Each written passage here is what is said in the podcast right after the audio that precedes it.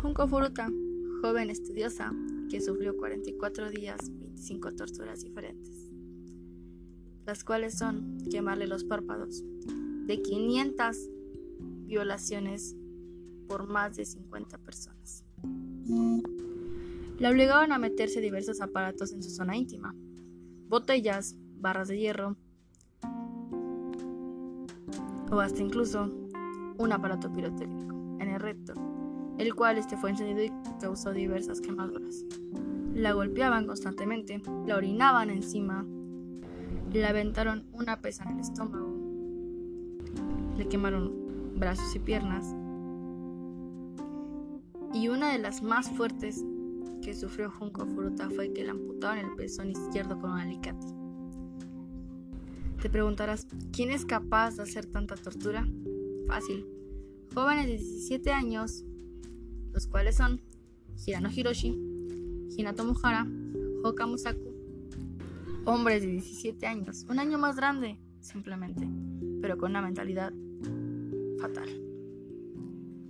Al llegar el día 44, jugaba su muerte, rogaba que la mataran y que siguieran con su vida como si nada hubiera pasado. A los hombres simplemente les hizo risa, como si le hubieran contado un chiste. La retaron a jugar mayón. Si ganaba la partida, obtenía su libertad. Si no, le van a seguir torturando. Junko ganó, pero no tuvo su libertad. Le quemaron brazos y piernas por haber perdido los hombres. La tortura duró alrededor de dos horas hasta que simplemente Junko ya no resistió, compulsión y falleció.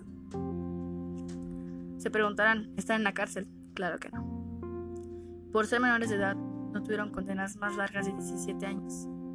En la actualidad, los hombres siguen con su vida normal. Tres cambiaron de entidad, uno no. Hokamisaku sigue siendo Hokamisaku.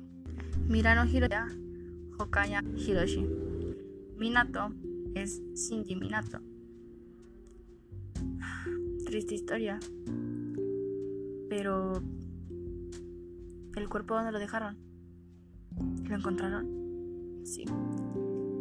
Una mujer fue tirada después de tantas torturas en un bote de cemento en una región muy alejada de Kioto. Casi no encontraron el cuerpo, pero cuando lo hicieron tampoco era reconocible. Sus padres rogaban a las autoridades incompetentes que los volvieron a meter a la cárcel y duraba una condena más larga, la cual no fue. Recolectaron 50.000 firmas, las cuales me hicieron caso. Simplemente una mujer más lastimada.